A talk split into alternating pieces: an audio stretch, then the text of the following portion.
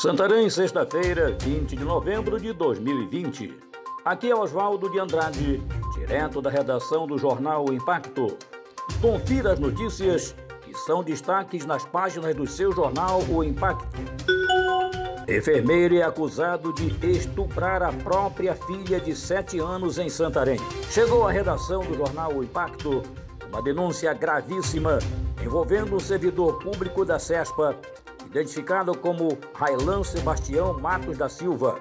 Segundo denúncia feita por sua filha, o indivíduo que já possui um enorme histórico de acusações de violência familiar, agora é suspeito de abusar de uma outra filha de apenas 7 anos de idade. A advocacia de luto.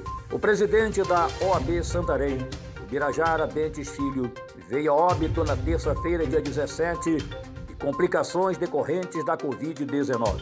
Ele estava internado há cerca de um mês no Hospital Regional do Baixo Amazonas e há 15 dias encontrava-se entubado. À frente da OAB Santarém por três mandatos consecutivos, Birinha, como era carinhosamente chamado pelos amigos, também teve forte atuação na formação de novos advogados, com quase três décadas atuando na docência.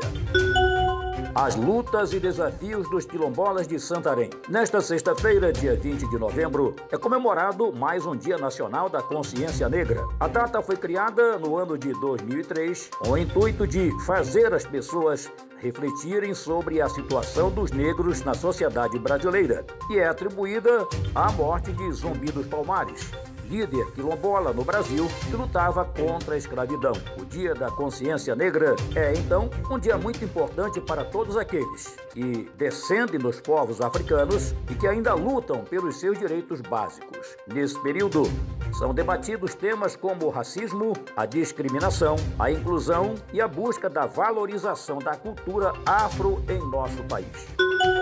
Integrante de facção criminosa, natural de Rurópolis, é preso em Santarém. Uma operação deflagrada pela Polícia Civil de Rurópolis, juntamente com uma equipe de homicídios e chefia de operações e repressão a roubos de Santarém, cumpriram dois mandados de prisão em desfavor de Marcos Antônio da Silva Gaia, de 21 anos. Marcos, natural de Rurópolis, foi preso na manhã desta quinta-feira, dia 19, por envolvimento em crime de tráfico de drogas, posse de armas de fogo e munições e tentativa de homicídio contra agentes de segurança pública ocorridos no referido município de Rurópolis em 2019.